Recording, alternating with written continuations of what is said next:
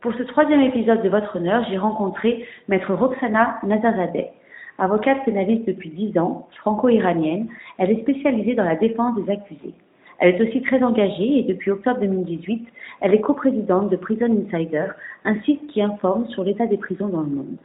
J'ai aimé écouter ma consoeur sur ses convictions et sa vision bien réelle de la justice.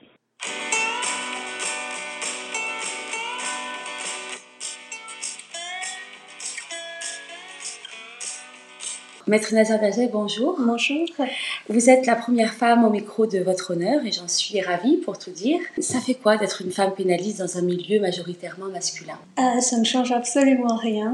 Il est vrai que nous disons dans notre profession que sous la robe nous sommes tous les mêmes. Euh, ça ne pose pas de difficulté particulière d'être euh, d'être une femme. en ce qui concerne en tout cas les clients parce que lorsqu'on défend une personne, qu'on soit un homme, une femme, qu'on soit jeune ou âgé, euh, la personne sent tout de suite s'il y a un travail sérieux, s'il y a une volonté de bien faire et comment on progresse dans le travail. Donc contrairement à tout ce que j'ai pu entendre, il n'y a absolument pas de misogynie chez les personnes qui euh, sollicitent ou qui se voient comme être d'office un avocat euh, qui serait une femme puisqu'ils savent apprécier la valeur du travail. En ce qui concerne euh, plutôt les relations avec les confrères ou bien les magistrats, euh, effectivement, il peut y avoir des personnes qui ne souhaitent pas venir voir des femmes euh, dans ce métier, mais je pense que c'est pas propre à notre profession, c'est peut-être le reflet d'une certaine façon de, de, voir les choses dans l'inconscient collectif de manière générale dans la société. Quoi qu'il en soit, quelles que soient les personnes, y compris celles qui ont des réticences, à partir du moment où on travaille avec constance et détermination, eh bien les gens arrêtent, en tout cas pour ceux qui pouvaient avoir des a priori, des préjugés, arrêtent leurs préjugés. Pour ma part, lorsque je rentre dans une prison ou dans un prétoire, euh, je ne fais absolument pas attention euh, de savoir s'il y a des hommes, s'il y a des femmes, s'il y a des blonds, s'il y a des bruns, s'il y a des noirs, s'il y a des blancs. Euh, je suis là pour faire mon travail.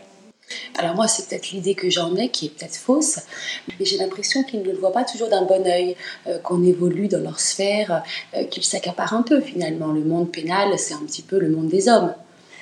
Euh, je ne suis pas tout à fait d'accord mhm. avec vous. Euh, le monde pénal n'est pas celui des hommes. Le monde pénal est euh, celui de la défense au sens peut-être premier du terme, en tout cas au regard des, des, privations de liberté qui peut y avoir en conséquence dans un prétoire.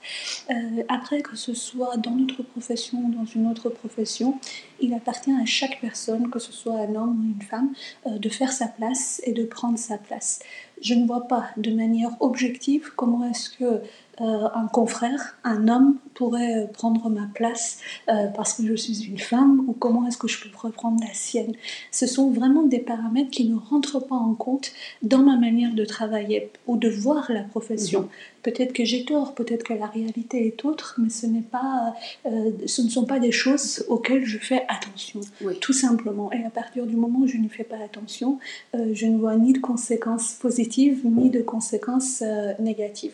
Quoi qu'il en soit, cette question euh, va devenir très rapidement obsolète, puisqu'il y a une euh, bah, féminisation de la profession qui est massive, aussi bien chez les avocats que chez les magistrats. Donc, euh, s'il devait y avoir des confrères qui verraient d'un mauvais oeil le fait qu'il y ait des femmes dans un trottoir, eh bien, je gâche que leur avenir, en tout cas en ce sens-là, est assez compromis. il s'agit d'un phénomène social, sociétal, et donc le prétoire est voué à se féminiser de manière massive. Alors c'est vrai que je pensais vraiment au monde pénal. On est euh, euh, déjà très représenté dans la profession.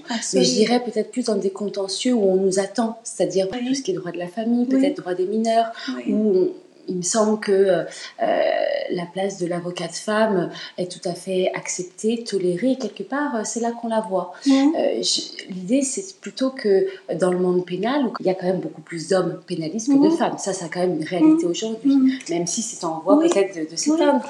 Je me pose la question d'un autre point de vue, c'est-à-dire les femmes elles-mêmes, est-ce qu'elles ont un appétit pour ce contentieux-là? Oui. Et une fois qu'elles y sont, est-ce qu'elles sont prêtes à passer 14 heures par jour de travail, est-ce qu'elles accepteraient d'être en déplacement professionnel, notamment de, longues audiences? Si vous voulez, de manière tout à fait logique, je ne vois pas comment un homme euh, confrère pourrait euh, ériger des remparts mhm. euh, pour qu'une femme ne vienne pas au, pénal ou, même au criminel. Mhm. je pense peut-être que les obstacles, certaines femmes les posent elles-mêmes en, en, prenant pas cette voie-là. quoi qu'il en soit, le, la matière pénale est tellement riche humainement, tellement prenante, et nous défendons avant tout des personnes qui pensent que soit leurs droits n'ont pas été respectés, soit lésés, euh, soit qui souhaitent, euh, par exemple, je vais prendre le, domaine criminel, ne pas être des figures monstres, etc. Et donc à ce, à ce moment-là, nous sommes en train de manier de la matière humaine. Mhm. Je pense que la matière humaine, que ce soit un homme ou une femme, on peut la manier euh, de la meilleure façon possible. Mhm. Bon, vous avez parlé un petit peu effectivement de, des rapports avec les clients. Alors c'est vrai que dans le milieu pénal particulièrement, hein, je, précise bien qu'on est dans le, dans le milieu pénal, euh, on sait que euh, les liens qu'on tisse avec un client sont parfois ténus, intimes, du moins quand même d'une grande proximité. Euh, comment vous le gérez? Est-ce que le fait justement d'être une femme vous oblige à une certaine distance ou est-ce que finalement, là encore, ça se fait de façon assez naturelle ou pas? Vous avez parfaitement raison dans votre question sur le fait que effectivement on est dans une grande proximité avec, avec son client. Et euh, je pense que le RIN impose euh, que l'avocat, quoi qu'il en soit, ait une distance avec la personne qu'elle défend. Je parle d'une distance déontologique. Et euh, si tous les confrères devaient respecter ça, il ne se passerait pas les phénomènes que je vois lorsque je suis dans le prétoire ou lorsque je suis à la prison, c'est-à-dire le tutoiement systématique, le fait que l'avocat ou les clients se font appeler par leur prénom, mm-hmm. ils se tapent dans le dos et finalement ils se racontent leur vie en dehors euh, du dossier. Et je pense que hommes ou femmes, on devrait tous respecter ça. Euh, vous voyez nos clients, euh, les, bien les appeler monsieur ou madame par leur nom de famille, leur serrer les mains et, être extrêmement professionnel dans la manière dont on a à traiter les affaires.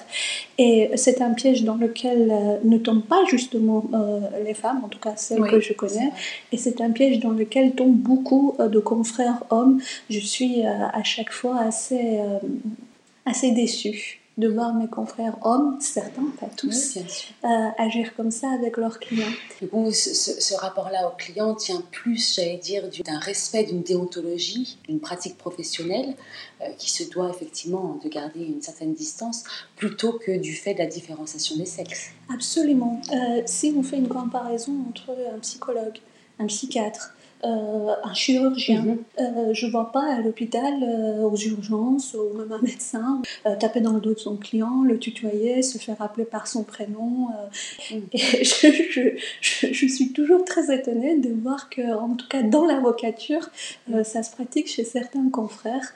Est-ce que vous ne pensez pas que c'est peut-être dû à la matière en elle-même, au monde pénal, le fait de visiter son client sur un temps qui est relativement long, en prison, dans un contexte donc, qui est particulier, qui est confiné, où on sait que la personne qui est euh, détenue n'a pas de contact privilégié euh, et fait, va, peut-être faire de son avocat un confident finalement, ou, en raison peut-être de la nature des faits qui sont reprochés, et qui fait que bah, on passe de ce côté-là, vous voyez, a une, un lien de confiance, un lien euh, de proximité qui va devenir un lien familier.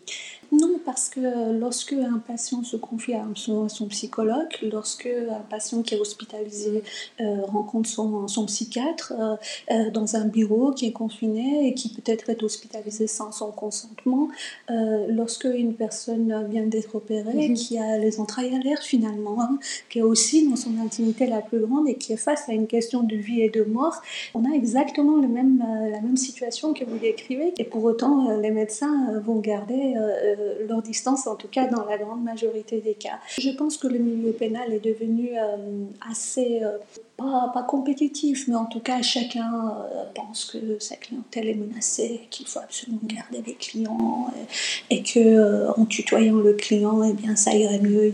Je, suis toujours consternée de voir que euh, certains confrères peuvent penser que les clients doivent leur venir par leur sympathie et non pas par leur compétence, qui n'empêche en rien d'être sympathique et respectueux de son client.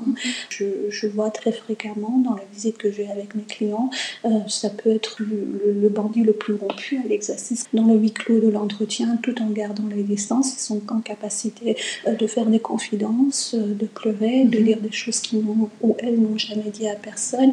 Tout ceci est possible dans le respect absolu de la personne Comment, euh, comment vous faites pour euh, quelque part être choisi euh, par un client et pour justement le conserver sur une durée qui est relativement longue? Parce qu'un procès pénal, c'est long quand même, entre, c'est vrai, les, les débuts, la garde à vue, l'instruction et puis jusqu'au jour du procès. Euh, je refuse complètement, comme le font certains confrères, de communiquer sur les réseaux sociaux sur mm. mes procès, me jeter des fleurs en disant euh, mm. j'ai obtenu ça comme résultat, je suis à tel procès, euh, demain je vais donner telle interview, je vais passer à la télé, à telle émission. ceci existe total. C'est quelque chose pour moi qui est inacceptable, qui, qui, qui, qui, est une espèce de, de, de recherche d'une image d'extérieur et sans dit long sur les personnes qui communiquent euh, ainsi et une recherche d'affection. Je parle même pas de notoriété, hein. euh, une recherche d'affection qui, qui, appelle en fait finalement la compassion pour les gens comme ça. Il faut euh, savoir que dans la manière d'exercer ma profession, j'ai choisi l'ultra spécialisation, c'est-à-dire que je traite exclusivement du contentieux pénal et dans le contentieux pénal, je trouve, je, je traite exclusivement la défense des personnes qui sont soupçonnées d'avoir commis un délit, un crime ça a plusieurs conséquences. La première, c'est que je refuse de défendre des parties civiles à partir du moment où, pour la personne qui est en face, prévenue ou accusée, il y a un risque d'emprisonnement. Je, euh, je, suis une abolitionniste des prisons et je ne souhaite pas participer euh, à ce manège euh, judiciaire qui consiste à envoyer les personnes en détention. Je n'arrive pas à comprendre, et je sais que c'est la pratique la plus large, pour le coup je la respecte, mais je ne la comprends pas, l'avocat pénaliste qui, euh, par exemple, sur une session d'assises, va sur trois jours défendre une personne qui est accusée de viol, et puis dans la même session, euh, au procès d'après, qui peut y avoir, où il peut y avoir des jurés en commun, euh, défendre une victime de viol en disant quel scandale, on lui a caché sa vie, c'est un monstre, etc. C'est un exercice auquel je n'arrive pas à me prêter et je ne me prêterai jamais. donc pour répondre à votre question, compte tenu de l'ultra-spécialisation euh, vers laquelle je me suis dirigée, euh, il s'avère qu'à peu près 80% de ma clientèle est issue de personnes détenues. Et donc finalement, euh, vous faites un procès, vous défendez un client, et dans la prison, eh bien, les gens se parlent entre eux, et c'est comme ça qu'on se voit désigner. Et euh, je pratique énormément également la défense des personnes qui sont accusées euh, plus particulièrement d'avoir commis des crimes et qui en parallèle sont atteintes d'une pathologie psychiatrique. Euh, donc qui peuvent par exemple effectuer une partie de leur détention dans les UHSA qui mhm. sont des unités, spéciales pour ces personnes-là. Et pour pouvoir défendre mieux ces personnes-là, je me documente aussi bien en psychiatrie qu'en psychologie qu'en philosophie. De toute façon, de manière générale, un avocat pour pouvoir faire son métier correctement en matière pénale, euh, se doit de connaître évidemment le droit pénal et la procédure pénale euh, dans la pratique et dans la théorie, mais également se documenter énormément euh, sur la psychologie, comment se fait une construction de la personnalité, la psychiatrie, quels sont les éléments de passage à l'acte ou non, la philosophie, quelle est la valeur morale ou non qui peut entrer dans un prétoire, quelle est la signification même du procès pénal, voire de la peine qui peut être infligée, est-ce que nous sommes dans la vengeance aseptisée ou non, etc. La sociologie, qu'est-ce qu'il fait qu'on peut avoir un terrain qui est propice au passage à l'acte, etc. À partir du moment où euh, on est choisi, euh, finalement, le plus dur, ce n'est pas de conserver le client, et je dirais d'autant plus dans la longueur, euh, parce que la personne voit peut-être le travail, le dévouement, le sérieux. Et à ce moment-là, effectivement, elle ne change plus d'avocat. Je vais revenir un petit peu, c'est vrai que ça m'interpelle quand vous me dites, parce que vous avez fait effectivement le choix de, du, droit pénal, mais vous me dites que voilà, vous défendez que des, que des accusés, des prévenus. Je me souviens avoir euh, euh, échangé avec un de nos confrères pénalistes qui, lui, au contraire, me disait, je lui avais posé, je crois, la question justement de savoir si euh, il pouvait défendre à la fois des victimes et des accusés. Et lui me disait oui, parce que finalement, quand on est avocat pénaliste, c'est la défense avant tout qui est au cœur de nos préoccupations, qui est au cœur de notre engagement professionnel. et la défense a peut-être une victime comme un accusé. Donc, enfin, vous n'êtes pas partisane du tout de cette vision des choses. En tout cas, elle n'est pas conforme à ma philosophie euh, de ce que un, procès pénal peut engendrer. Et encore une fois, je respecte le choix de, tous mes autres confrères. Euh, deux éléments qui sont à l'origine de ma manière de faire. Euh, le premier est que, comme je vous l'ai indiqué, je suis une abolitionniste des prisons. Et donc, je ne participe pas, je ne souhaite pas participer à un procès en tant que défenseur de la partie civile si euh, d'abord c'est pour réclamer la prison. Ce n'est pas le travail de l'avocat de partie civile, mais nous le voyons arriver dans 80% mm. des, procès, soit de manière directe, soit de manière indirecte. Euh, ça c'est une chose.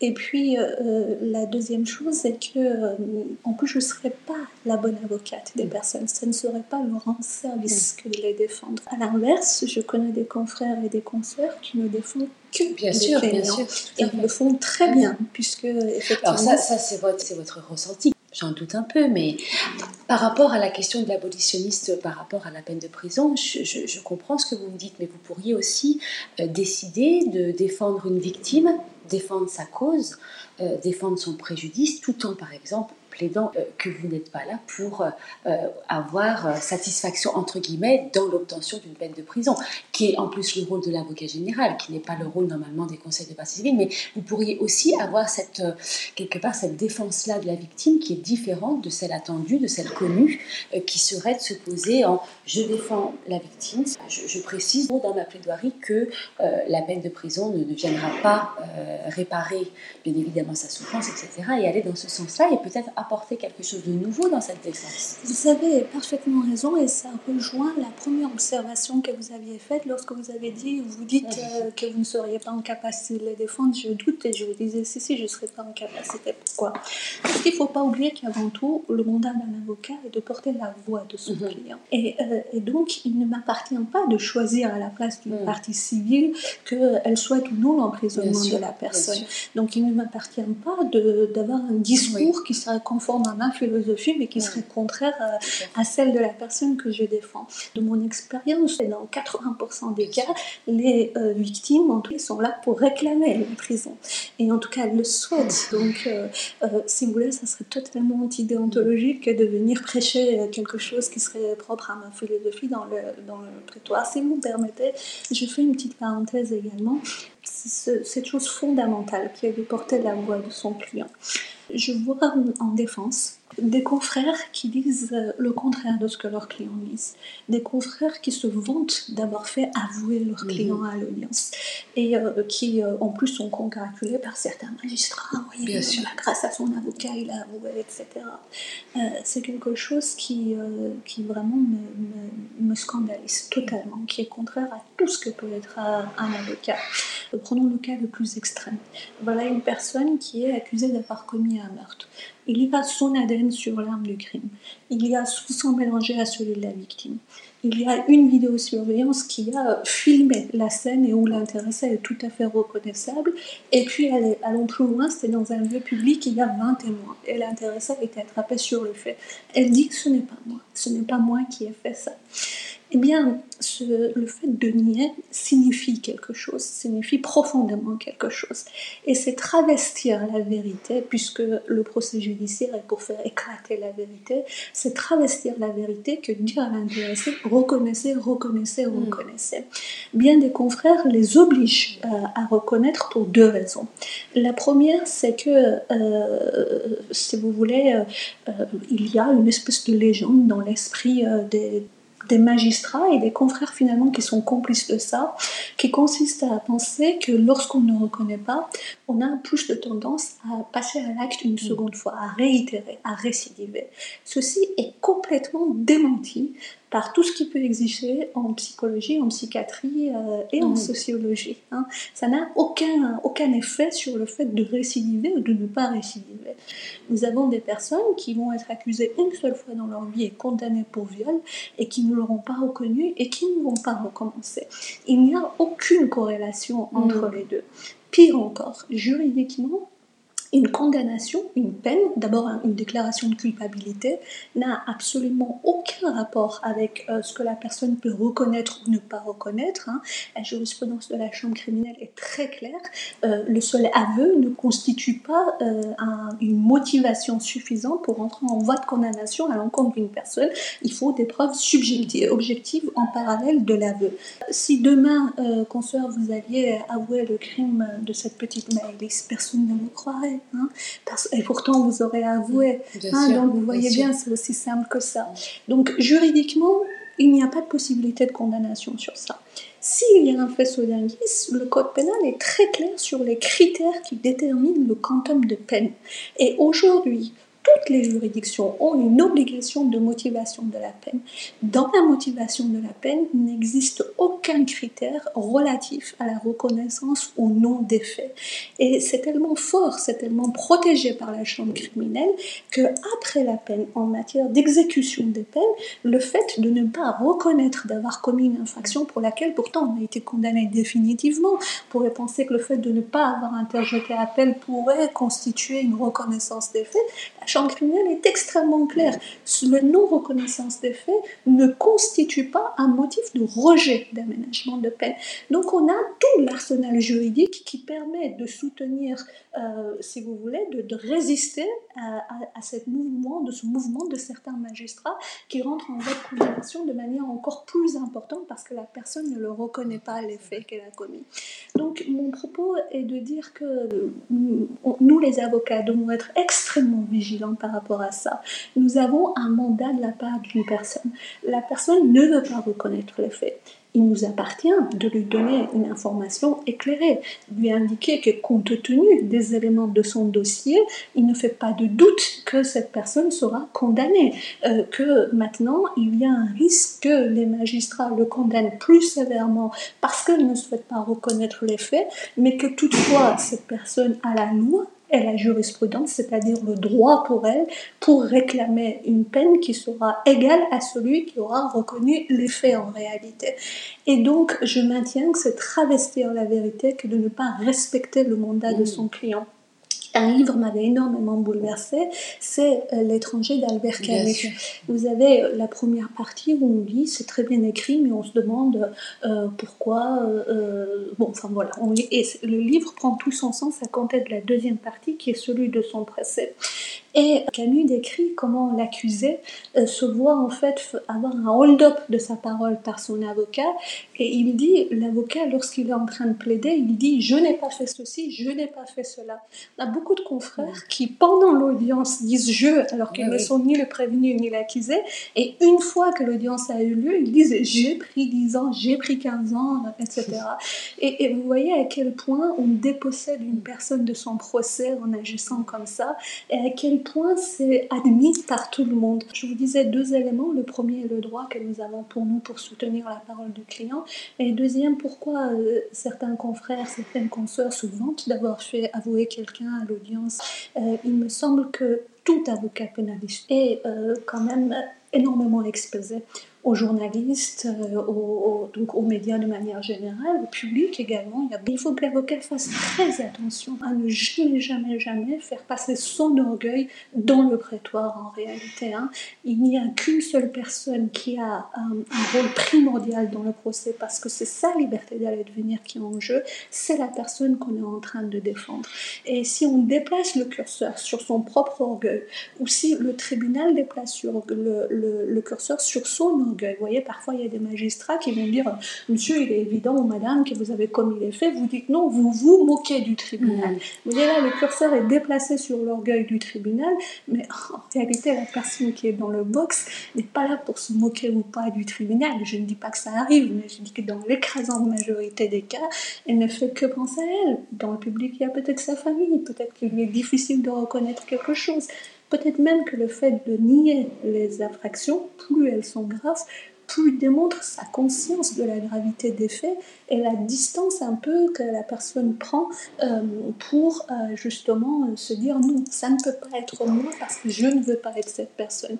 Et au contraire, ça rajoute euh, moi je pense, un argument pour dire quelle est sa, prise de conscience de la gravité des choses. C'est un clivage salvateur pour la personne mm. et c'est un clivage salvateur pour la société. Il appartient aux avocats de l'expliquer. Alors c'est sûr que si les avocats ne se documentent pas, hein, comme je vous le disais, en psychiatrie, psychologie, philosophie, sociologie, et qu'ils euh, pensent qu'un procès, c'est euh, on reconnaît les faits, on s'amende et puis ça ira bien. Euh, ils se sont complètement trompés. Je partage complètement hein, votre vision des choses que je trouve très, très intelligente, tout simplement. Je trouve par contre que, alors c'est l'idée que j'en ai, mais que je, trouve quand même que dans la réalité, nos confrères pénalistes sont un petit peu éloignés. Pour moi, j'ai l'impression, majoritairement, parce qu'il ne faut pas faire de généralisation, mais majoritairement, et en tous les cas, c'est un peu l'idée, d'ailleurs, c'était l'idée de ce podcast, c'est vrai que je pense que les gens, euh, quand ils voient un avocat, ils ont une image, je pense, faussée de leur rôle, de leur profession. Ils posent toujours les mêmes questions, comment vous faites pour défendre un tel, tel monstre, etc. Parce qu'on n'est pas du tout dans, ce, dans cette réflexion-là. Et je pense que beaucoup euh, d'entre nous, beaucoup de confrères pénalistes, euh, ne sont pas du tout dans cette optique-là, et du coup, une image complètement euh, faussée. je ne suis pas tout à fait d'accord avec vous. Euh, dans tous les prétoires, dans tous les tribunaux, il y a des avocats excellents qui mm. font du pénal, qui le font presque au prix de leur santé, parce qu'ils ne mm. font que ça, ils travaillent énormément. Et parce qu'ils sont là pour faire leur métier, parce qu'ils n'aspirent pas à, la médiatisation, mm. parce qu'ils ne sont pas là pour leur orgueil, effectivement, on les voit moins. Ce que dire. Alors qu'en réalité, ils sont, nombreux, mais ils ne sont pas relayés. Ils sont pas relayer. Quelques-uns euh, vont communiquer euh, sur leur procès, vont imposer un point de vue, etc. Euh, simpliste, vraiment simpliste. Et puis ça ira très bien parce qu'il faut quand même avoir beaucoup de force de, pour aller dans un prétoire et soutenir toutes ces choses que je viens de vous dire. Et pourtant, les juges l'entendent et les juges l'admettent. Euh, si vous voulez, lorsque vous prenez la défense d'une personne, que vous êtes fondamentalement convaincu que au plan toujours de la même chose, sociologique, philosophique, psychiatrique, psychologique, euh, les choses ne devraient pas se passer comme c'était écrit à l'avance, qu'il y a des choses à dire qui bousculent euh, les lieux communs de la pensée. Pour avoir l'attention des magistrats, il faut toujours commencer par le droit. C'est-à-dire que cette double explication, elle est à la fois juridique et puis elle est à la fois euh, de manière générale euh, humaine, on va dire ça comme ça. Donc il faut commencer son propos par dire quel est le contour de la loi, qu'est-ce que nous dit le droit, et puis une fois qu'on a rappelé avec force ce que dit le droit, après tout on est devant un tribunal correctionnel, devant une cour d'appel, ce sont des euh, magistrats qui sont soumis à la chambre criminelle, et on ne que rappeler la jurisprudence de la chambre criminelle et, et la loi qui s'impose en premier lieu aux magistrats. Donc Donc on fait que rappeler ça et puis après on enchaîne sur l'explication humaine, contextuelle, qui ne peut que être la suite du droit et tout ceci finalement est un puzzle qui se remet parfaitement en place. Pour ma part, euh, ces deux, ces deux principes me viennent de deux grands frères que, que, que j'admire et à travers lesquels j'apprends énormément. anymore. Tout ce qui est le traitement juridique du droit, c'est évidemment le maître François Saint-Pierre. Et tout ce qui concerne euh, cette philosophie, en fait, finalement, de la défense, de la manière dont on défend l'accusé, c'est maître Thierry Lévy. C'est un avocat, c'était un avocat, il a s'il est décédé exceptionnel, mais c'était également un philosophe exceptionnel. Et tout ce qu'il y a à être dit sur le procès pénal l'a été par lui. Lui-même reprend ce que Foucault disait en fait dans ses écrits, mais adapté, euh, si vous voulez, avec sa vision d'avocat. Les deux ensemble font que la défense peut être très belle et très respectueuse euh, de la personne. Si euh, vous me permettez une autre parenthèse, vous savez, certains de nos confrères, de nos consoeurs qui font également du droit pénal et qui le font vraiment sincèrement, de manière sincère avec leur cœur et, euh, de manière vraiment déterminée, euh, rigoureuse, ont le sentiment de sauver leurs clients Il les sauve d'une condamnation, il les sauve d'une grosse peine. Un avocat ne sauve jamais son client. C'est le client qui sauve l'avocat. Thierry Lévy disait qu'à chaque fois qu'une personne lui confiait la défense, il y avait deux principes fondamentaux pour lui. Le premier était que la personne lui avait fait l'honneur de le choisir. Parce qu'après tout, c'est vrai, c'est une personne qui va peut-être être brouillée par la, broyée par la, euh, par la machine judiciaire. Et à ce moment-là, elle, remet euh, son, sort, entre, les mains d'une personne voilà, qu'elle connaît peut-être par réputation et pas plus que ça. Donc c'est elle qui lui fait l'honneur de venir à, à l'avocat. Ça, c'est le premier élément. Et le deuxième, c'est qu'il disait qu'il ne laissait aucune distance entre lui et son client. Et vous voyez, Thierry Lévy, qui a quand même, euh, une figure assez sévère, qui sourit très peu, vous voyez aucunement euh, taper dans le dos de ses clients, les tutoyer, se faire appeler Thierry, quoi. Donc, donc, il est tout à fait possible d'avoir aucune distance. Il, il le revendiquait avec ses clients tout en étant tout à fait respectueux et déontologique à sa, place, exactement. Et toutes ces personnes que nous rencontrons, toutes ces personnes qui nous font des confidences sur leur vie, toutes ces personnes qui euh, nous expliquent, qui nous amènent à faire des recherches, à nous documenter, à nous ouvrir l'esprit, à voir les choses autrement, c'est elles qui nous grandissent, nous avocats. Mhm. C'est elles qui nous permettent de voir, d'avoir accès à des réflexions auxquelles on n'aurait jamais eu accès. Donc, euh, ces personnes-là nous obligent elle nous oblige. Et c'est en cela que je dis que ce n'est jamais un avocat qui sauve un client, mais c'est un client qui sauve son avocat parce que chaque procès, même un juge unique en correctionnel, apporte euh, une réflexion dans l'esprit de l'avocat et qui lui permet d'essayer de comprendre la, société. Euh. J'ai remarqué également que dans le cadre de votre profession, vous êtes souvent amené à travailler en binôme. Euh, avec d'autres confrères. Euh, je pense notamment à, Franck Berton, je crois que c'est un, avocat avec lequel vous travaillez souvent, euh, mais j'imagine qu'il y en a d'autres. c'est un choix, une pratique professionnelle définie qui, est la vôtre, ou c'est un concours de circonstances, ou est-ce que c'est au final une condition sans laquelle vous n'arriverez pas à avoir certains dossiers, entre guillemets, pour différentes raisons Pas du fait des compétences, mais par exemple du fait que vous soyez une femme. Non, non. C'est euh, le fait, d'abord, euh, par exemple, mon confrère Franck Berton, euh, nous nous rencontrons à un procès d'assises où il défend un accusé et je défends une accusée. Donc en passant, si vous voulez, deux semaines en audience de cour d'assises, je vois sa façon de travailler, je vois sa, ma façon de travailler, et qui ne sont pas exactement les mêmes d'un avocat à un autre, jamais on aura la même façon de travailler. Et il y a des procès dans lesquels, d'abord, il faut être avocats. Il n'y a pas à tergiverser, il y a des audiences criminelles. il y a des conflits d'intérêts parfois entre les accusés. oui, mais même pour la même personne, même il faut deux avocats. Parce que, en fait, lorsque je suis par exemple à une audience de cour d'assises, euh, bien sûr, il y a tout le dossier qu'on a étudié avant, qu'on connaît par cœur il y a les points positifs, les points négatifs que nous essayons d'anticiper. On essaye de se projeter dans l'audience. Il se passe toujours quelque chose à l'audience. Et donc l'audience commence effectivement à l'intense, elle commence à 9h, elle peut finir à 21h, 22h. Il ne faut pas rater un mot de l'audience de ce qui a été dit. Il ne faut pas rater un regard d'un juré parce qu'il faut tout contrôler en même temps. Et donc il y a beaucoup d'indices à traiter en même temps et puis il faut également pouvoir réagir sur le tas par rapport à quelque chose qu'on n'avait pas vu venir. En conséquence de quoi, quasiment à tous les procès, euh, soit que je suis avec quelqu'un qui est en stage, soit je avec un autre confrère, il y a quelqu'un qui prend quasiment note de, de manière euh, en live, si vous voulez, de tout ce qui se passe. Et puis euh, il y a l'autre effectivement qui prépare le contre-interrogatoire, etc. Ça, c'est un premier point. Il y a des procès dans lesquels il faut être deux pour la même personne et ce n'est pas un luxe. Et euh, le deuxième point, c'est que plus nos défenses sont différentes, plus on a tendance à justement s'allier pour aller à un procès ensemble, parce que ce qu'un avocat plaidera ne sera pas forcément ce que l'autre avocat euh, plaidera. La question qui sera posée par l'un ne sera pas plus par l'autre. Euh, ça peut être mes confrères qui me demandent de venir dans un dossier avec eux. Ça peut être moi qui leur demande de venir dans un dossier avec eux. Et puis, ça peut être parce que tout simplement, vous savez, ça peut être un dossier aussi au titre de l'aide juridictionnelle qu'on se partage à deux parce que c'est pas une question euh, d'argent, c'est une question également du plaisir de travailler euh, ensemble euh, lors d'un procès.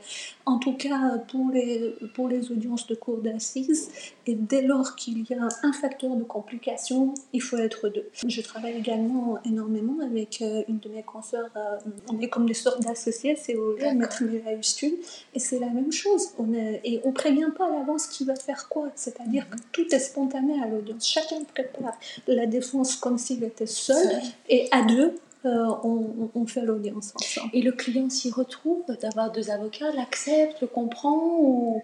Parce que peut-être qu'on peut se dire, en étant à la place du client, que euh, le lien va être un peu dilué par deux intervenants euh, et peut-être qu'il va être un peu perdu et qu'il va pas pouvoir nouer voyez, une relation très privilégiée comme il n'y a pas de dualité, il y aura un tri. Vous avez mais mille fois raison euh, à cet égard, je voudrais vous parler d'un exemple bien précis.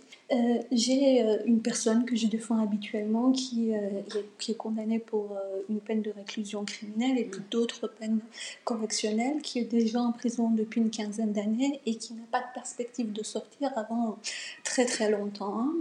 Et c'était une personne qui est entrée en détention très jeune, qui a beaucoup de caractère et euh, qui est intelligent et qui s'est beaucoup documenté en prison, etc., mhm. sur la condition des personnes détenues. Il y a euh, quelque temps, euh, il y a eu deux mouvements de mutinerie mhm. dans la prison de Valence. Le premier mouvement de mutinerie est passé, les gens ont été condamnés, les prévenus ont été présentés en comparution immédiate.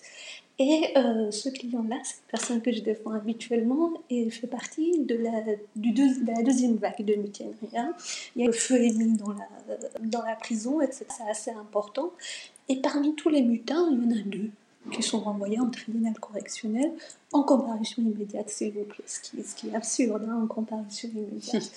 Et donc, euh, nous, on demande un délai, comme on peut le faire en comparution immédiate pour que ce ne soit pas jugé immédiatement, qu'on puisse euh, lire la procédure. Et je vois que les réquisitions pour la première mutinerie étaient d'environ 8 ans d'emprisonnement, ce qui est énorme puisqu'il n'y a aucun blessé. Et euh, il me vient à l'esprit que de toute façon, juridiquement, on va demander un renvoi en instruction, mais qui ne sera très probablement refusé. Je me dis, euh, s'ils veulent les juger en comparaison immédiate, entre euh, un voleur puis les mutins comme ça, ça va pas se passer comme ça, ça, n'ira pas. Et si les réquisitions sont de 8 ans, eh bien je vais faire venir pour ces deux prévenus finalement en tout cas pour, euh, pour mon client, je contacte une consoeur que je connais très bien qui était l'avocat du second prévenu. On va faire venir 8 avocats et on va plaider une heure chacun en leur disant vous souhaitez demander 8 ans de leur vie, Voyons voir si vous tenez 8 heures de votre vie à nous écouter sur les 8 ans que vous demandez. Il n'y a pas de lien entre les deux, c'était un petit peu euh, comme ça, en tout cas une défense collective. Et donc je suis contente de cette idée-là. Et je commence à écrire à un certain nombre de confrères que j'aime beaucoup, euh, vous parliez de femme pénaliste, mais François Cotta est exceptionnel. Il n'arriverait à l'esprit de personne de lui dire comment vous êtes une femme, vous entrez dans un prétoire, qu'est-ce que vous faites là hein C'est clair et net. Hein. Donc, par exemple, Maître François Cotta, euh, Maître Henri Leclerc qui avait fait également la défense des mutineries, et à l'époque, Maître Thierry Lévy était, était encore avocat parmi nous, et un Maître Thierry. Les uns et les autres me répondent immédiatement en disant bien sûr, sort avec plaisir, on viendra, bien entendu. Tout ça, c'est à titre gracieux. Hein. Les gens se déplacent de différents barreaux pour venir euh, dans ce barreau de province pour les défendre, etc. La seule personne qui me répond non est Maître Thierry Lévy, qui m'envoie immédiatement un message en disant Qu'en pense le client? Vous voyez, c'est exactement mm. votre question. Et euh, j'étais tellement persuadée que le client serait ravi qu'il y ait huit avocats et huit ténors qui viennent à sa défense, qu'il ne m'était même pas arrivé à l'esprit de lui poser la question. Je me suis sentie minable, je vous l'assure, hein, de ne pas lui avoir posé la question. Et c'est toujours ça, ce piège de penser qu'on sait mieux que notre client ce qui est bien pour lui et, d'avoir des curseurs qui ne sont peut-être pas les siens. Je pose la question à l'intéressé en lui disant qu'attendez-vous de ce procès? Désormais à l'ensemble de mes clients, la première question que je pose, c'est qu'attendez-vous de votre avocat ou de votre audience Pour savoir déjà ce qu'il souhaite. Et euh, il me dit qu'il souhaite, qu'il sait qu'il va être condamné pour ça, et il souhaite qu'un maximum de monde soit au courant de la société civile de ce qui se passe. Et qu'il veut que toute la presse soit là. Et donc là, c'est le client qui exige que la presse soit là. Donc évidemment, on a contacté, euh, voilà, on avait la presse nationale, on avait tout le monde qui était là. Et il était d'accord pour une défense collective. Et il ne pensait pas que le lien serait dilué ou rompu. Il se sentait encore plus fort de savoir qu'il y avait plusieurs personnes. On a fait attention à une chose qui était de ne pas dire, au final on s'est retrouvé à quatre avocats, de ne pas dire tous les quatre la même chose. Là pour le coup, on avait concerté. On s'est concerté, mhm. on avait segmenté un petit peu la défense. Donc pour répondre plus précisément à votre question, euh, on pose la question au client, on dit pour des raisons telles ou telles, il nous semble qu'il vaut mieux être deux avocats. Est-ce que vous seriez d'accord pour que nous mhm. soyons deux ou est-ce que vous préférez une seule? Et s'il y a une deuxième personne, est-ce que vous pensez à quelqu'un de précis? Ou est-ce que je peux vous proposer, sachant que je ne propose jamais un seul nom d'avocat, je propose trois ou quatre avocats et l'intéressé, s'il souhaite les rencontres ou pas, fait son choix parmi les personnes que j'ai proposées mhm. à la défense. D'accord, donc c'est vraiment l'avis du client qui prime, quoi qu'il arrive. C'est vraiment dans, le cadre de votre exercice professionnel, votre devise. Exactement. Exactement. J'ai euh, vu aussi que euh, vous êtes, euh, vous êtes franco-iranienne mhm. et que vous êtes arrivée à l'âge de 12 ans, si je ne me trompe pas, en France. C'est donc un métier que vous avez choisi, qui s'est imposé à vous au gré de votre parcours personnel. Comment ça s'est passé pour vous? C'est-à-dire que à quoi rêvait cette petite fille quand elle, quand elle a débarqué en France? euh, déjà en Iran, je, je, je, pensais que je serais avocate, c'est aussi simple que ça. Il m'a toujours été insupportable de voir des phénomènes de lynchage. Euh, on était en CP, euh, voilà, on était tous là en classe, on s'entendait tous bien, et puis il y avait quelqu'un qui était entre guillemets la tête de turc, et tout le monde était contre cette personne-là.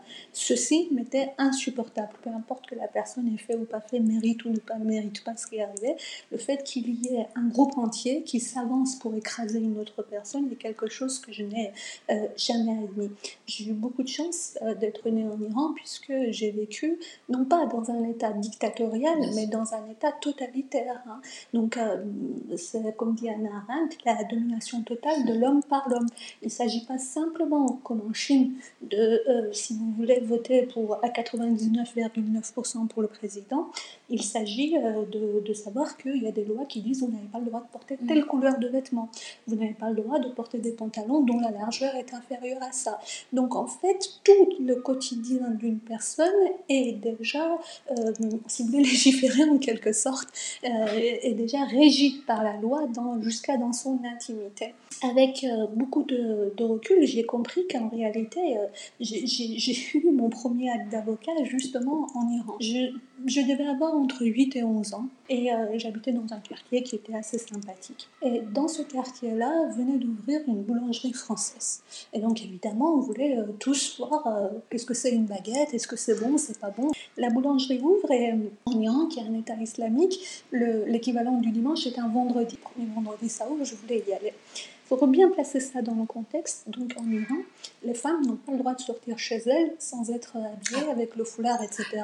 Mais en plus, je veux dire, comme je vous ai dit, avec des couleurs, des dimensions bien définies y compris euh, les petites filles, hein, c'est-à-dire que 11 euh, ans, c'est déjà, euh, c'est déjà presque une femme, si vous voulez considérer là-bas. Et moi, à l'époque, j'avais les cheveux très courts, c'est-à-dire c'était fait exprès, coupé comme un garçon, ce qui me permettait, en dehors de l'école, de sortir dans la rue sans foulard, sans rien. Je n'étais pas formée, j'étais une petite fille, me faire passer pour un garçon. Et je descends de chez moi jusqu'à cette boulangerie qui est peut-être à une centaine de mètres pour aller acheter le pain euh, sans foulard ni rien du tout. En sortant de la boulangerie, euh, je suis interpellée par ce qu'on appelle la police des mœurs. Vous avez la police normale et puis il y a la police des mœurs qui vient effectivement contrôler si tout est, du point de vue de votre habillement, conforme à ce que la loi impose, étant précisé que les femmes contrôlent les femmes, les hommes contrôlent les hommes. Et euh, deux femmes m'arrêtent en disant euh, Tu es une fille, tu n'as pas de foulard, ça va pas du tout, etc. Je veux dire, c'est un scandale en Iran. Hein. C'est, mm. c'est, vraiment. Ah, c'est très dangereux. Et je sais qu'on est dans un état corrompu. Je sais, pour avoir entendu les adultes parler entre eux les histoires, que si elles m'amènent directement au commissariat, c'est terminé pour moi. C'est d'abord la torture et puis ensuite, euh, euh, je ne sais pas... Une même à 11 ans Même à 11 ans. Même à 11 ans. Il faut savoir qu'en Iran, euh, les filles, elles peuvent être condamnées à mort, je veux dire, elles ont 11 ans. Mm. Donc elles sont emprisonnées, elles attendent leur ah exécution dans une prison jusqu'à leur majorité. Et à leur majorité, elles sont exécutées. Hein. sachant qu'on n'a pas le droit d'exécuter une vierge, que par définition elles sont vierges, donc on va les marier avec quelqu'un, euh, ce que moi j'estime être un viol, après on les exécute. Et puis avant ça, c'est surtout la torture qui me faisait très peur. voilà. Et donc je sais qu'il ne faut pas qu'elle m'emmène au, commissariat. Je sais qu'on est dans un état corrompu, que mes parents sont à peine à 100 mètres, qu'il faut absolument que je trouve un moyen de les faire amener chez mes parents, que ça se négocie entre, entre, adultes. Et je ne sais pas comment, enfin j'essaie de, de trouver un moyen. Et je soutiens absolument que je suis un garçon, qu'elle se trompe totalement, que je suis un garçon, etc. Qu'il faut absolument, euh, j'habite à côté, qu'elles aillent voir mes parents, ils verront sur mon acte de naissance euh, que je suis un garçon. Et donc elles me disent non, on ira au commissariat, on appellera tes parents au commissariat à ce moment-là, il ne faut pas que j'aille au commissariat. Et là, si vous voulez, c'est l'instinct de survie. Je sais qu'en tant que femme, elles ne peuvent pas contrôler un garçon. Et je commence à faire semblant de déboutonner mon pantalon pour leur dire je vais vous montrer que je suis un garçon. Et là, euh, c'est celles qui peuvent être condamnées. Quoi. Elles s'arrêtent tout de suite en disant ne nous montre rien, on va aller chez tes parents. Et donc on fait ces 100 mètres jusqu'à chez mes parents où effectivement de l'argent vont leur être donné, elles vont partir et les choses vont se passer. Et vous voyez, c'est l'utilisation de la procédure finalement, le fait déjà qui, qui, est instinctive en fait. Et, donc j'avais euh, des voisines qui étaient avocates à qui on avait expliqué ça, c'est elles qui m'ont expliqué que j'avais fait un travail d'avocat à ce moment. Donc euh, j'ai toujours voulu être avocate, mais euh, je ne me voyais pas du tout dans le pénal pour autant. Hein. Ça c'est autre chose, le pénal m'est venu bien après. Et comment il est venu justement le pénal? Euh, ça a commencé lorsque j'étais à l'école des avocats. Euh, ils nous proposent, aux étudiants, j'étais à, l'école des avocats de Versailles, ils nous disent il y a un stage d'une semaine dans une prison à Châteaudun si vous voulez y aller. Et on y va et euh, j'ai mis les pieds dans cet endroit-là pour moi qui était un endroit auquel j'avais jamais pensé avant. Hein. Je veux dire, j'étais même pas allée voir un procès, euh, des, choses qui étaient totalement étrangères. Euh, moi, je me voyais euh, faire plutôt des rédactions de constitution, enfin, en droit public, quoi, peu de politique, si vous voulez. J'ai fait, avant de, enfin, j'ai fait du droit et des études en sciences politiques. Et donc, déjà en mettant les pieds dans la prison, je, je, vois, bien, je vois bien que pour moi, c'est de la torture. Et ça, il y a une révélation. il y a une révélation.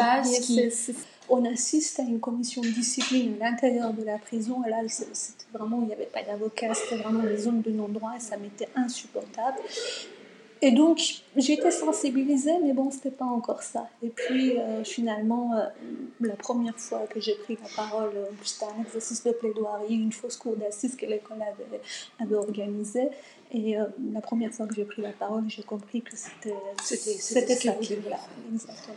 Euh, cette double culture, elle vous a plutôt servi dans votre profession, je parle au niveau pénal, ou euh, au contraire, c'est quelque chose que vous avez essayé, pas d'effacer, mais en tous les cas de, euh, d'estomper, si je peux me permettre, pour rentrer un peu plus dans le monde, parce que c'est une profession qui est assez normalisée quand même. Donc, comment vous l'avez géré Est-ce que ça a été un atout ou moins? C'est clairement un atout parce que si vous voulez, quand il a fallu que vous répondiez, je vous parlais de cette euh, anecdote-là de contrôle de police des mœurs, mhm. mais euh, c'était de manière constante qu'il y avait des contrôles. Donc si vous voulez, quand vous avez vécu dans un état totalitaire, en guerre, et que vous avez eu à répondre à, des questions, des interrogatoires euh, de, des agents de cet état-là, vous n'avez absolument plus peur de rien. Mm. Donc, euh, euh on relativise tout, quoi. Mm. C'est-à-dire que lorsque je vais à un procès, je me dis pas, est-ce que, euh, surtout les audiences euh, de cour d'assises, qui peut, où il y a beaucoup de tension, je me dis pas, est-ce que le juge va être méchant avec moi? Est-ce que les confrères vont être méchants? Enfin, ça me fait doucement rire, quoi. Tout ça n'a aucune importance par rapport aux épreuves passées. Donc, c'est un atout dans le sens où vous n'avez peur de rien. Voilà, vous savez qu'il n'y a rien qui peut vous, vous, vous, mettre à genoux et qu'il y a des choses bien plus graves dans la vie plus, plus violent. Quoi. Vous en avez manifestement fait une force. D'ailleurs, j'ai vu que vous faisiez partie du, classement des 30 avocats les plus puissants de France euh, en 2018. J'imagine que vous, vous savez à quel classement je fais référence. Bravo déjà, je trouve que c'est vraiment, euh, c'est certainement l'accomplissement de beaucoup de travail et je suis très heureuse que vous puissiez faire partie de ce classement. Euh, donc au-delà, j'allais dire de la fierté toute légitime que vous devez en tirer, est-ce que pour vous, ce, voilà, faire partie de ce classement-là, aux côtés d'illustres aussi confrères, hein, plus anciens, souvent parisiens d'ailleurs, est-ce que c'est une consécration ou un aboutissement comme je vous le disais, ou est-ce que ça a constitué plutôt un tournant dans votre carrière ou un tremplin pour d'autres chose ou pour euh, faire entendre votre voix, votre philosophie qui est effectivement très intéressante euh, au plus grand nombre euh. Alors, un mot sur ce classement. bien sûr, je ne peux pas vous dire jamais j'aurais voulu en faire partie. D'ailleurs, il y a certains avocats qui font partie de ce classement et qui disent j'en voulais pas. Mais en fait, le processus c'est très simple. Vous en voulez pas, il ne vous classe pas dedans. Donc, c'est assez simple que ça. Celui qui dit je refuse d'être dedans, il n'est pas dedans. Donc ça, c'est un élément. Mais c'est un classement qui euh, si vous ne pas parce que vous êtes dans ce classement que les journalistes de la chronique judiciaire vont vous connaître. C'est parce que les journalistes de la chronique judiciaire vous ont vu à des procès qu'ils vous proposent sur une liste à ce classement-là. Et après, on, vous pose des questions, on vous interviewe et puis ils arbitrent et puis vous voyez si vous êtes dedans ou pas. Sauf que partout en France, il y a un tas d'autres procès où il y a des avocats exceptionnels qui mènent une défense exceptionnelle et qui ne sont pas vus par les chroniqueurs de la presse judiciaire donc on ne les verra pas dans ce classement malheureusement. Et, donc euh, la valeur est relative. Il y a plein d'autres personnes qui, mériteraient amplement d'y être et qui, ne sont pas. Ça pourrait effectivement apporter de la clientèle si j'avais communiqué sur cet élément-là. Euh, donc euh, je n'ai pas communiqué dessus. Ce n'est pas une consécration. Bien sûr, ça fait toujours plaisir, mais voilà, ce n'est pas une consécration. Et puis ça fait parler à un certain nombre de confrères qui vont essayer au contraire de vous mépriser parce que vous êtes euh, dans ces classements-là. Qui sont jaloux je pense pas que ce soit de la jalousie. Je pense que c'est. Je pense absolument pas que ce soit de la jalousie. Alors pourquoi vous mépriserait-il? D'abord, je, je, pense que c'est l'expression d'une tristesse, celle de ne pas y être. Voilà, c'est pas autre chose. Quoi.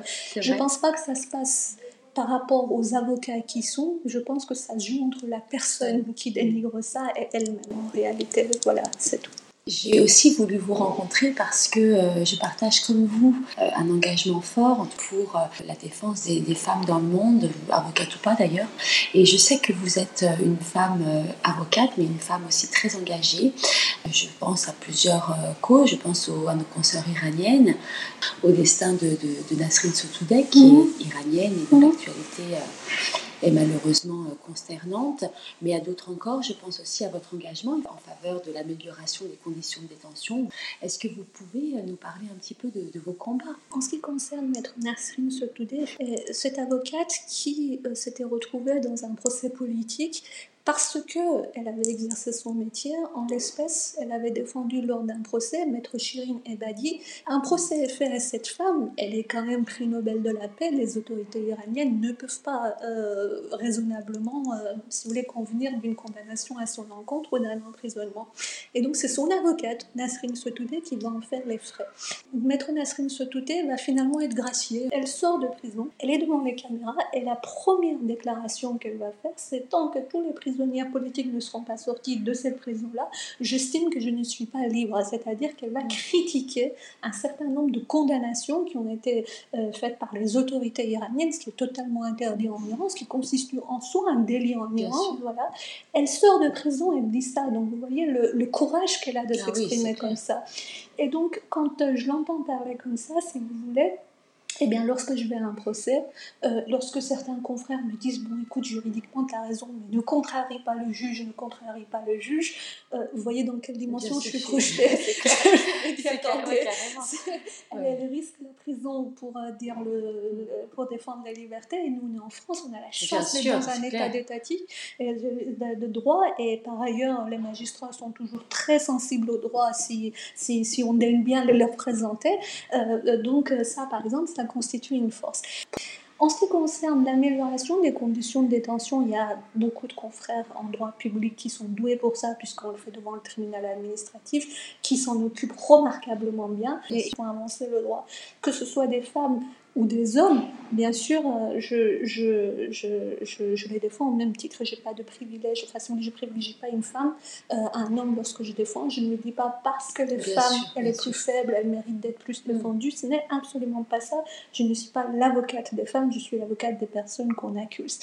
Il s'avère que, par mon expérience, j'ai eu effectivement un certain nombre de, pas mal de femmes aux criminels à défendre. Qui est sociologiquement intéressant d'observer, c'est de voir comment la figure féminine est traitée dans un procès pénal. Et euh, il y a absolument deux bombes à désamorcer immédiatement euh, lors d'un procès pénal. La première, c'est que, et c'était très récemment dans l'un des procès où dès le premier jour je me suis offusquée, j'en ai fait état, la première, c'est que euh, soit elle a fait ça parce que c'est une pousse bichette, elle n'avait pas le choix, soit elle a fait ça parce que c'est une véritable sorcière. C'est l'un ou l'autre. Elle est totalement gentille ou faible, ou bien elle est totalement méchante. Vous voyez, quand c'est binaire, c'est jamais bon. Et donc, dès le début du procès, c'est dire au on ne vous laissera pas aller sur ce terrain-là. Hein. Euh, il n'y a pas le terrain de elle est une victime de la vie ou bien qu'elle est une sorcière, c'est un terrain que c'est une accusée comme une autre et on va regarder les éléments un par un. Vous parliez tout à mm. l'heure de la place que les confrères hommes laissent prendre ou pas et je vous disais la place c'est celle qu'on prend dans le prétoire. Mm. Et celle qu'on prend dans le prétoire, c'est celle également qu'on signifie à la cour dès les premières phrases mm. où euh, je vous disais il faut faire très attention à la manière dont par exemple le la présidente va faire le rapport. Si on voit qu'on est en train d'aller avec des questions, des choses dans ce sens-là, se lever immédiatement et bien poser les choses telles qu'elles sont. Donc la figure féminine dans le procès pénal est intéressante sur ce point de vue-là, ça c'est le premier élément. Le deuxième, euh, c'est qu'il euh, faut absolument qu'elle pleure, quoi, parce qu'en réalité, les gens s'attendent à ce que euh, bah, la femme soit, oui, qu'elle soit dans le regret, qu'elle se flagelle pour ce qu'elle a fait parce que c'est une femme et qu'on n'attendait pas d'elle d'être aussi violente qu'un homme peut être euh, violent. C'est travailler sur les représentations. Exactement. Hein, exactement. Vous savez, je vous disais tout à l'heure, c'est le client qui sauve l'avocat et non pas mm. l'adverse parce qu'il lui permet d'apprendre. De euh, toute ma carrière, jamais, jamais, jamais, une personne que j'ai défendue m'a dit J'ai des doutes parce que vous êtes une femme. Une seule fois, une personne m'a dit ça, c'était une femme. Elle m'a dit, je pense qu'il faut un homme dans ce procès. Donc je lui ai dit très bien, on va prendre un homme avec nous dans le procès, madame. De toute façon, compte tenu de son cas qui était extrêmement difficile, il fallait être deux. Et donc on y va avec un confrère. Et vous voyez, je ne lui ai pas servi de discours euh, féministe en disant comment une femme c'est la même chose qu'un homme. Je la respecte, elle est en prison, euh, elle risque la réclusion criminelle à perpétuité. Hein, c'est sa vie qui est en jeu. S'il est persuadé qu'il faut un homme, elle n'en aura pas d'autre des procès. C'est-à-dire que j'ai pas répondu par mon orgueil, en lui disant comment je vais très bien y arriver toute seule, ça va mm. aller. Euh, c'est pas du tout. Cette femme qui était accusée d'avoir tué bah, ses enfants, tous ses enfants, euh, on est arrivé et euh, on a senti tout de suite une espèce de, de haine générale envers elle parce qu'elle avait tué ses enfants. Sa mère qu'il était démontré dans la procédure que c'était une mère exceptionnelle. Dès les premiers instants, on a fait admettre à tout le monde, on a annoncé que ça a été une mère exceptionnelle, qu'on n'admettrait pas qu'une seule personne dans cette audience se permette de dire qu'elle a été une mauvaise mère ou qu'elle a été un monstre, parce qu'effectivement, sur un quart d'heure de sa vie, il y a eu un basculement qu'on a expliqué. Elle m'a énormément appris, puisqu'il a fallu que je bouscule moi-même mes limites pour aller chercher les raisons de passage à l'acte etc., de voir comment ça s'était passé. Et euh, une fois qu'on a fini de plaider, le délibéré n'était pas rendu encore, et ça c'est très important. Elle était dans son box comme ça, euh, elle m'a fait un petit signe pour qu'on pour qu'on se parle, on est tout juste de finir de plaider. Elle m'a dit, euh, quel que soit le résultat, j'oublierai jamais ce procès, dont elle me dit qu'elle estime l'avoir déjà gagné. Et je lui dis pourquoi. Elle me dit, j'ai vu qu'une femme pouvait être encore plus percutante qu'un homme. Été euh, bien. Mm. C'était bien dommage que je réfléchisse comme ça. Pour euh, résumer la réponse à votre question, la défense des femmes consiste à casser les préjugés qui, qui, qui, sont simplistes et mm. binaires. Soit c'est une femme faible, soit c'est une femme méchante. Et puis euh, également essayer de, de, de le faire juger comme n'importe quelle personne.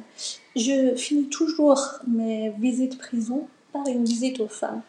Pourquoi? Lorsque vous êtes en visite avec des hommes, ils se plaignent tout le temps. La cellule est trop petite, le co-cellulaire n'est pas gentil, la procédure ne va pas assez vite, euh, tout est scandaleux chez eux. Quoi. On termine chez les quartiers des femmes et les femmes sont optimistes sur tout. Elles s'organisent, elles ne se plaignent pas.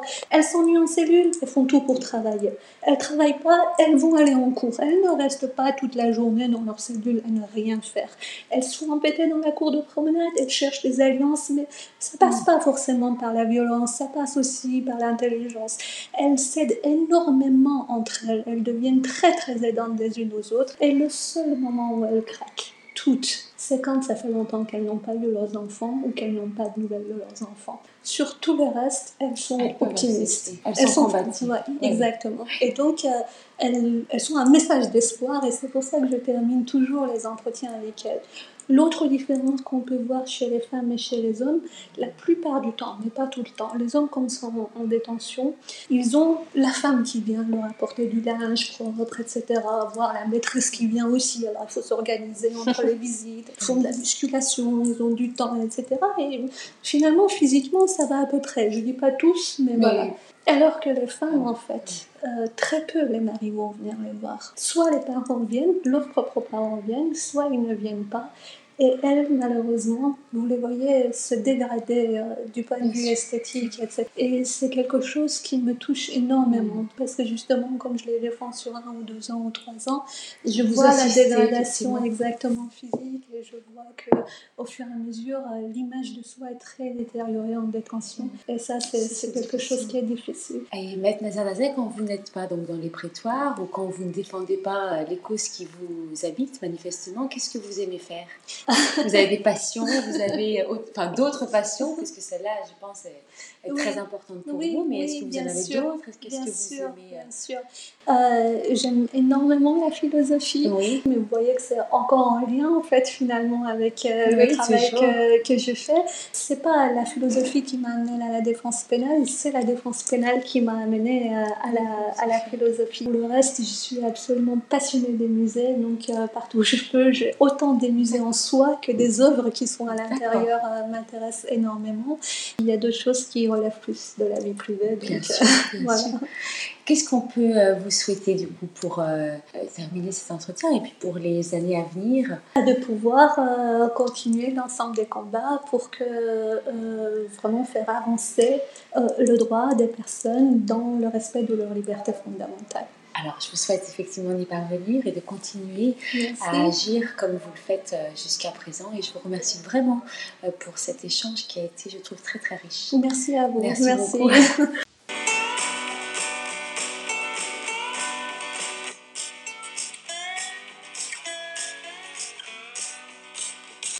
C'est la fin de ce podcast. Il y en aura d'autres bientôt. S'il vous a plu, n'hésitez pas à le faire circuler, à l'aimer et à en parler autour de vous pour que chaque avocat est son étoile. À très vite.